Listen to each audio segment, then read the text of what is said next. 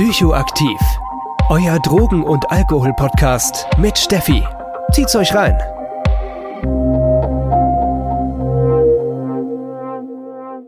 Jo Leute, willkommen bei der nächsten Substanzsonntagsfolge. Schön, dass ihr wieder mit dabei seid. Heute geht es um Amphetamin oder Speed oder Pep oder Susi oder Schnelles oder wie man es einfach auch nennen möchte. Ich werde wahrscheinlich diese Folge irgendwo zwischen Speed und Amphetamin rumpendeln. Wenn ich nur Amphetamin sagen würde, würde ich mich wahrscheinlich wieder die ganze Zeit des Todes verhaspeln. Also ja, irgendwo dazwischen. Wir werden sehen. Speed oder Amphetamin gehört zu der Substanzgruppe der Amphetamine. Vor zwei Wochen haben wir ja die Folge über Ecstasy bzw. MDMA gehabt. Da habe ich das schon mal kurz erklärt. Das werde ich jedoch nochmal tun, für die, die die Folge nicht gehört haben. Und zwar kommt der Überbegriff Amphetamine von dem englischen Wort Amphetamine Type Stimulants und kurz ATS. Im Deutschen ist da irgendwie ein bisschen was passiert bei der Übersetzung und deswegen wurde das so ein bisschen unübersichtlich bzw. verwirrend. Und zwar wurden die ATS einfach nur mit Amphetamine übersetzt. Und dementsprechend haben wir eben den Unterschied zwischen Amphetamin ohne E, damit ist Speed gemeint, also eine Substanz, und Amphetamine mit einem E, das ist eine Substanzgruppe. In diese Substanzgruppe zählen sowohl Speed und Metamphi Methamphetamin als Stimulantien oder unter den Entaktogenen MDMA und MDMA verwandte Substanzen. Speed wird klassischerweise in Pulverform gesneeft, kann jedoch auch geschluckt werden, zum Beispiel im Wasser aufgelöst oder auch in seltenen Fällen injiziert. So viel vorab und wir starten jetzt gleich mal in die Geschichte und schauen mal, wie Amphetamin sich seinen Weg in unsere Gesellschaftsmitte gebahnt hat. Amphetamin wurde das erste Mal 1887 von dem Chemiker Elelianus synthetisiert. Wie bei vielen anderen Substanzen schon vorher verschwand aber Amphetamin erstmal von der Bildfläche und wurde erst 1927, also fast 40 Jahre später, 30 Jahre später, 40 Jahre später, vom US-Chemiker Gordon Alles wieder erforscht. Und alles, der testete erstmal die Amphetamine an sich selbst. Und da habe ich erstmal einen kleinen Zwischeneinschub, beziehungsweise etwas, über was ich mich super wundere, weil das kam jetzt schon öfters vor, dass in der Drogengeschichte, wenn wir, ähm, wenn ich mich mit den Substanzen auseinandersetze, die Chemiker die Substanzen erstmal an sich selbst getestet haben. Und da frage ich mich tatsächlich, ist das irgendwie, wie kann ich mir das vorstellen? Nascht man als Chemiker ab und zu mal an seine Substanzen? Ist man da einfach total, ja, lebensmüde und wahnsinnig und sagt, hoch, ja, ist vielleicht ganz nett und ich probiere das einfach mal? Oder kann man als Chemiker das irgendwie, oder als Chemikerin natürlich, das irgendwie voraussehen, wie die Wirkung ist und weiß, auf was man sich einlässt? Wie, wie kann ich mir das denn vorstellen? Also wenn irgendwelche Chemiker oder Chemikerinnen meinen Podcast hören, wäre super interessant, wenn ich da mal eine Rückmeldung zu bekomme, weil ich denke mir halt, was für krasse Leute, ne, die einfach irgendwelche Substanzen erstmal testen und wie viel sie dann auch für, ihre, für die Wissenschaft tun, indem sie sich einfach dazu bereit erklären, weil es ist natürlich sehr schwierig, Substanzen ähm, an Menschen zu testen. Trotz allem bin ich ähm, ja ein bisschen erstaunt über die Waghalsigkeit von Chemiker und Chemikerinnen, weil in meinem Horizont, in meinem Erfassen finde ich das einfach ziemlich krass. Also gerne mal Bezug nehmen und mir schreiben, das würde mich wirklich wahnsinnig interessieren. So viel zu meinem kleinen Einschub. Ich habe mich wirklich die letzte Woche sehr darüber gewundert, als ich die Folge vorbereitet habe. Kommen wir weiter zur Geschichte. Und zwar kam dann 1932 Amphetamin nach super komplizierten Verhandlungen mit Alles über die Firma ähm, Smith, Klein und French, also SKF, unter dem Handelsnamen Benzedrin auf den Markt. Benzedrin wurde am Anfang erstmal als Inhalationsmittel für Bronchialasthma verkauft. Und vier Jahre später war das sogar so frei verkauft, käuflich. Man kann das sich fast so ein bisschen vorstellen, wie wir Aspirin in der Apotheke bekommen konnte man damals Benzedrin auch in der Apotheke kaufen. Genauso einfach war es. Nach der Einführung wurde ziemlich schnell das Anwendungsgebiet von Benzedrin super krass erweitert und es wurde sowohl bei Heuschnupfen, Erkältung, Reisekrankheit und auch bei Schluckauf empfohlen. Im psychiatrischen Gebiet wurde es auch sehr früh eingesetzt, und zwar bei neurotischen Depressionen und auch bei Opiatabhängigkeit und schizophrenen Psychosen. 1937 kam dann die Entdeckung, dass Benzedrin eine beruhigende Wirkung auf Kinder hat, die sehr hyperaktiv sind. Heute würde man sagen, dass die Kinder ADHS hatten, also ein Aufmerksamkeitsdefizit-Hyperaktivitätssyndrom. In diesem Jahr, also 1937, wurde dann Benzedrin auch endlich verschreibungspflichtig. Sie haben also dann doch gemerkt, dass eventuell die Verschreibung bzw. die Ausgabe von Benzedrin bisschen besser kontrolliert werden sollte. In Deutschland wurde das Thema Benzedrin dann 1934 richtig spannend. Allerdings war den Deutschen das Benzedrin ein bisschen zu teuer und deswegen forschten sie dann an Methamphetamin weiter, um eben das teure Benzedrin zu umgehen und da es ja ähm, sehr ähnlich war zu Amphetamin. Im Zweiten Weltkrieg wurde dann sowohl Methamphetamin als auch Amphetamin von den Weltmächten eingesetzt, um für mehr Leistungen der Soldaten zu sorgen. Dass Benzedrin missbraucht wurde von College-Studenten, um ihre Leistung zu steigern, davon gab es schon die ersten Berichte in den 1930er Jahren. Zehn Jahre später schwappte dann dieser Trend auch in andere Gesellschaftsschichten, zum Beispiel in die Gesellschaftsschichten der Künstler und Kunsttreibenden, die das eben auch zur Leistungssteigerung nutzten und eben auch auf ihre Kreativität Einfluss zu nehmen. Durch diese Berichte dieser leistungssteigernden Wirkung wurde dann die Substanz auch in Europa immer beliebter.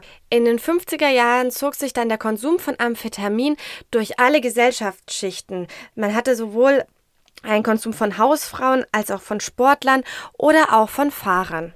In den USA wurde Amphetamin als Rauschmittel dann ähm, im Jahr 1970 verboten. Deutschland hat sich da wieder ein bisschen Zeit gelassen. Da war es bis 1981 frei verkäuflich und wurde erst dann ins BTMG mit aufgenommen und somit verboten. Bis heute kann jedoch Amphetamin bzw. Amphetaminderivat in der Medizin eingesetzt werden. Man findet das vor allem in den Medikamenten für ADHS-Patienten, obwohl es hier wirklich immer Amphetaminderivat, also Abkömmlinge von Amphetamin Amphetamins sind.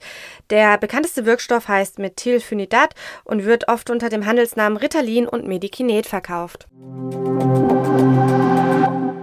Kommen wir nun zur positiven Wirkung, zur gewünschten Wirkung von Amphetamin oder Speed. Wie man schon ein bisschen aus der Geschichte raushören konnte, ist einer der Hauptwirkungen und einer der Hauptwünsche, die Speed mit sich bringt, die aufputschende Wirkung. Man wird also wacher, konzentrierter und es hilft, nächtelang durchzufeiern oder auch eventuell nächtelang zu lernen.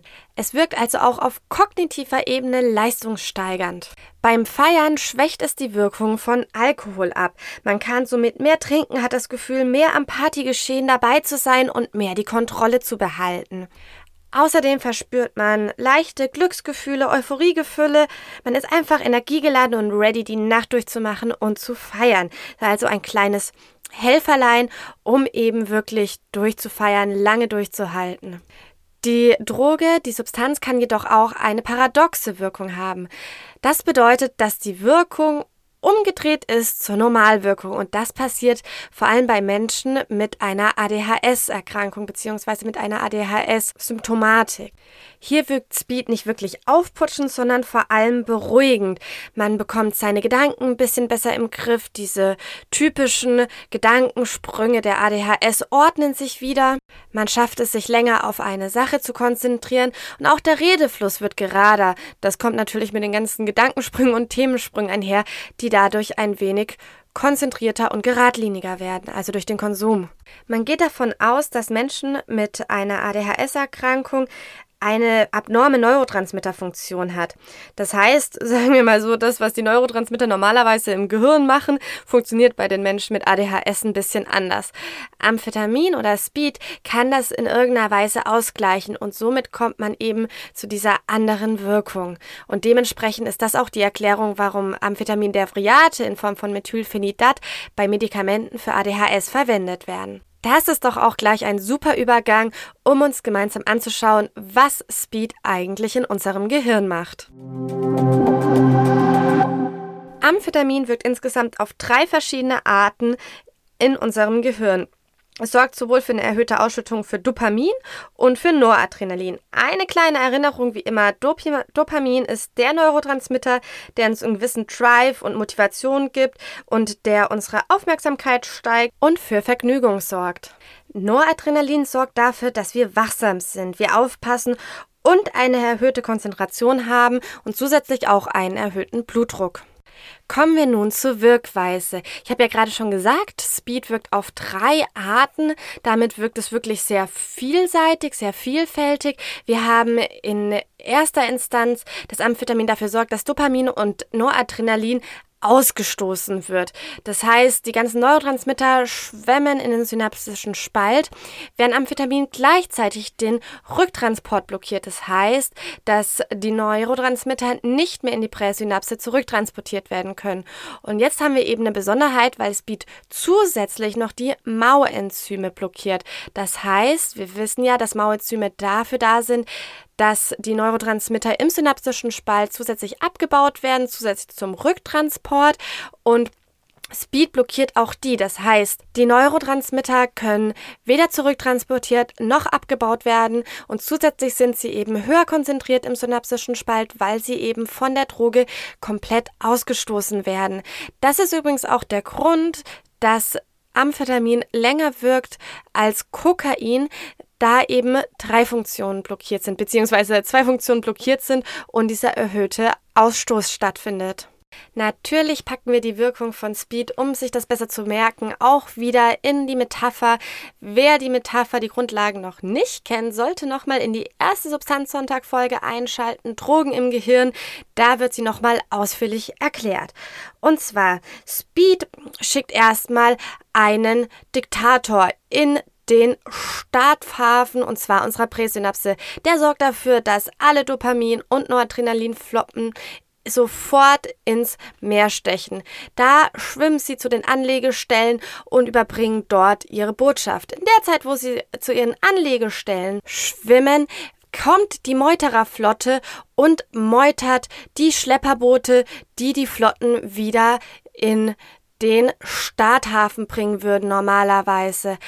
Außerdem kommt die Kampfflotte und bekämpft die Seeungeheuer, die dafür sorgen, dass die Flotten zusätzlich noch auf den Meeresgrund gezogen werden, also abgebaut werden.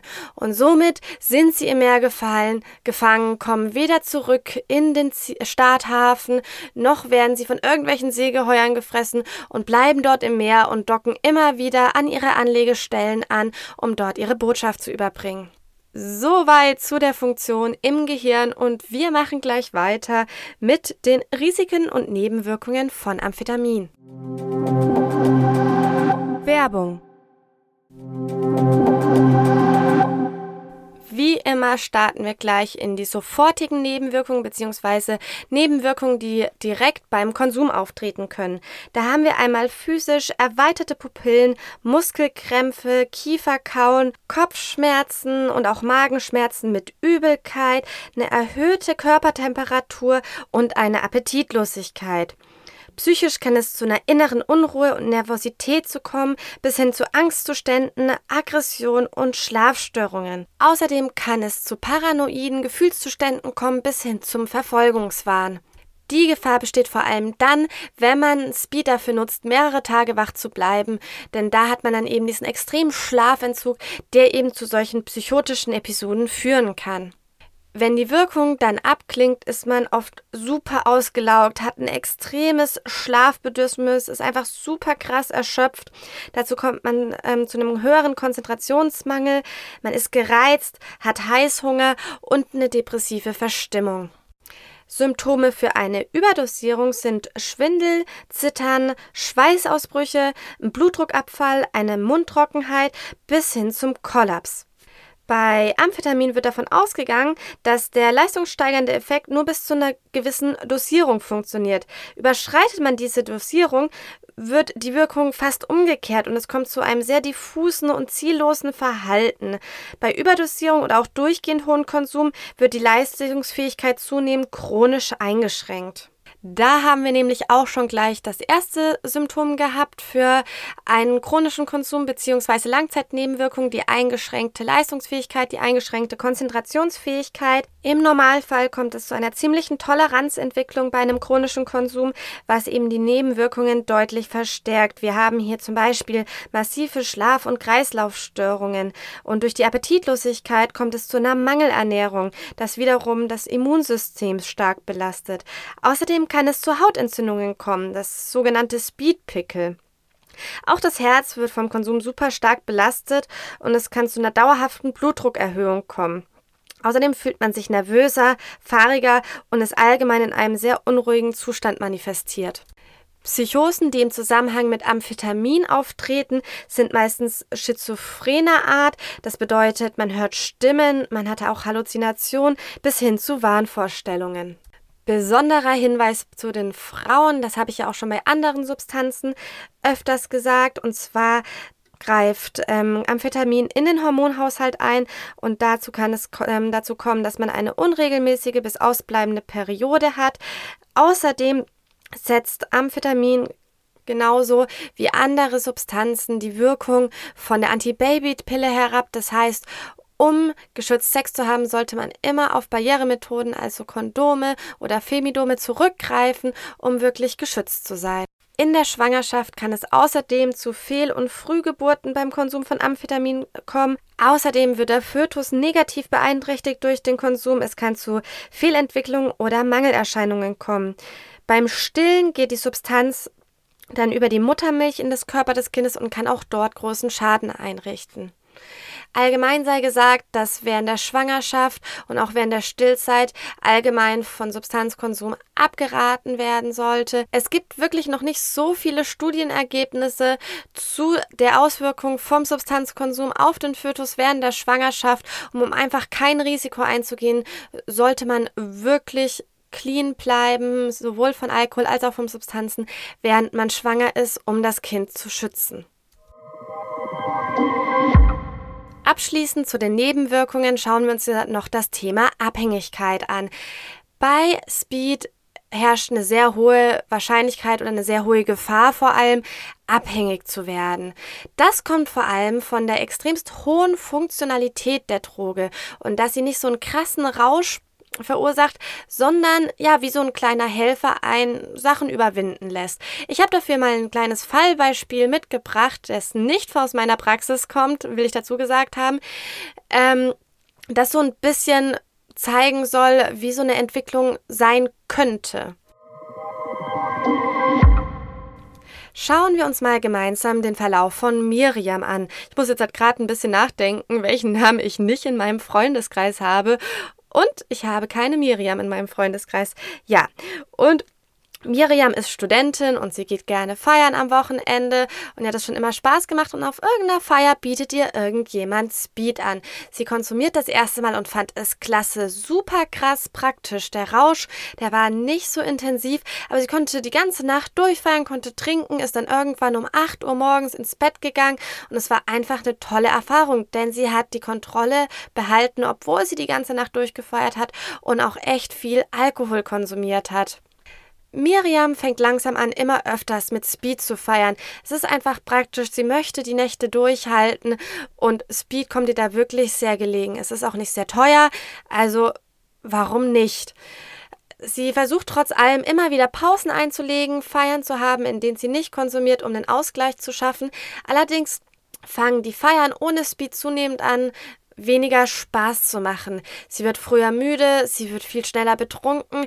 Irgendwie ist es nicht das Gleiche. Und sie hat irgendwie auch dann gar keine große Lust mehr, ohne Speed feiern zu gehen. So kommt es langsam, dass sie wirklich auf jeder Feier Speed zieht, mal mehr, mal weniger. Aber sie braucht das einfach, um die Party so zu gestalten, wie sie das gerne haben möchte. Ein bisschen Zeit geht ins Land und es kommt eine Prüfungsphase von äh, Miriam, die super stressig ist. Sie hat noch zwei Klausuren vorzubereiten und noch eine Hausarbeit. Das ist alles super eng gedrängt. Und dann sieht sie in ihrer Schublade noch ein halbes Gramm Speed vom Feiern letzte Woche. Soll sie oder soll sie nicht? Sie entscheidet sich dafür. Kann ja nicht schaden, es ist nur dieses eine Mal, aber irgendwie muss ich ja den Stoff äh, durchkriegen also den, den Lernstoff in diesem Falle. Und das schafft sie einfach nicht, wenn sie die Nächte nicht durchmacht. Und da kann Speed ihr ja super helfen. Es hilft ihr ja schon beim Feiern. Und somit hat Speed einen anderen Lebensbereich von Miriam erobert. Sie wird auch in den nächsten Prüfungszeiten konsumieren. Sie hat gelernt, damit kann sie viel mehr schaffen. Ihre Noten werden erstmal besser. Es ist die perfekte Droge.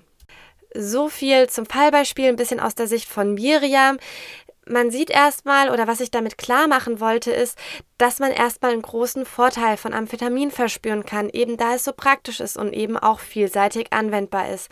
Die große Gefahr, die daraus jedoch besteht, ist eben dass man vertraut sich nicht mehr nüchtern, beziehungsweise es geht einem nüchtern nicht mehr schnell genug, nicht mehr gut genug, nicht mehr konzentriert genug. Und so, das ist wirklich ein sehr typischer Verlauf für Menschen mit einer Amphetaminabhängigkeit, schleicht sich die Droge, die Substanz immer mehr in immer mehr Lebensbereiche, bis man irgendwann an den Punkt kommt, dass man das Gefühl hat, es geht eigentlich gar nichts mehr nüchtern, weil Speed überall im Leben manifestiert ist. Und so kommt es eben zu einer Abhängigkeit. Natürlich treten dann irgendwann die Negativsymptomatik ein und dann kommt es dazu, dass man eben Speed konsumiert, um einfach nur die Negativsymptomatik auszugleichen. Und ja, das ist eben wirklich sehr typisch im Verlauf und das wollte ich euch damit ein bisschen zeigen, denn es hat eben auch diese große Schattenseite. Man hat die hohe Funktionalität am Anfang, die kippt jedoch früher oder später, meistens leider auch früher und somit kommt man eben in eine hohe psychische Abhängigkeit, für die man normalerweise auch eine ordentliche Behandlung braucht, um diese zu überwinden. Menschen mit einer ADHS-Erkrankung haben zusätzlich ein erhöhtes Risiko, denn die haben oft das Gefühl, wenn sie das erste Mal Amphetamin konsumieren und vielleicht auch gar nicht wissen, dass sie eine ADHS haben, dass ist für die erstmal die Lösung ihres wirren Kopfes.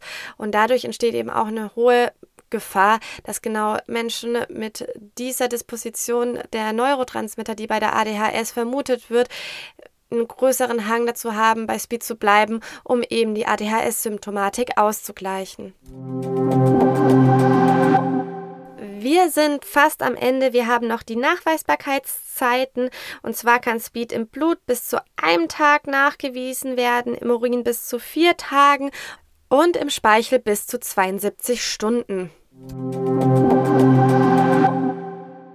Bei Mischkonsum muss man vor allem darauf achten, was ich jetzt auch schon öfters erwähnt habe, dass Speed andere Drogen oder den Effekt von anderen Drogen übertüncht. Und das haben wir vor allem bei Alkohol und bei Ecstasy. Das heißt, die aufputschende Wirkung von Speed macht, dass man die Wirkung von Alkohol oder von Ecstasy nicht mehr so spürt. Das sorgt dafür, dass man sowohl Alkohol als auch Ecstasy überdosieren kann und dass da eine erhöhte Gefahr dazu entsteht. Denn bloß weil man die Wirkung von Ecstasy nicht spürt oder die, vor allem auch die Wirkung von Alkohol nicht spürt, ändert das nichts daran, dass die Nebenwirkungen durchklingen können. Dementsprechend sollte man da sehr aufpassen beim Mischkonsum und das immer im Hinterkopf haben.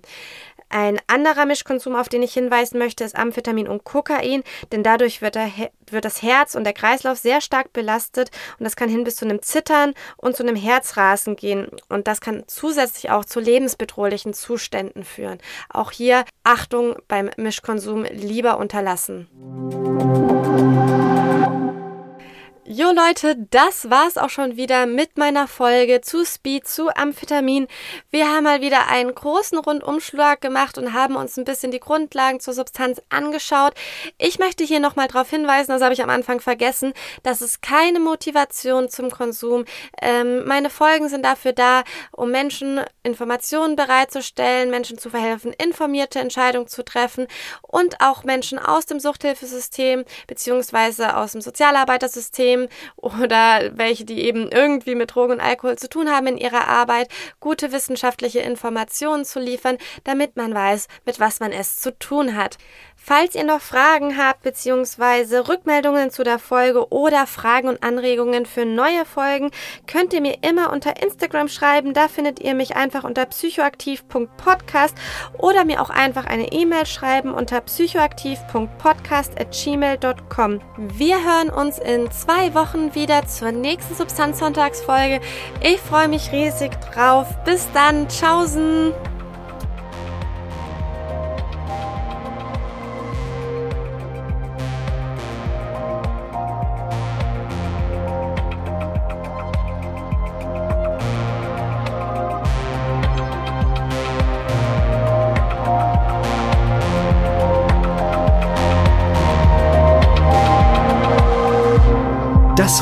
Psychoaktiv, euer Drogen- und Alkohol-Podcast mit Steffi.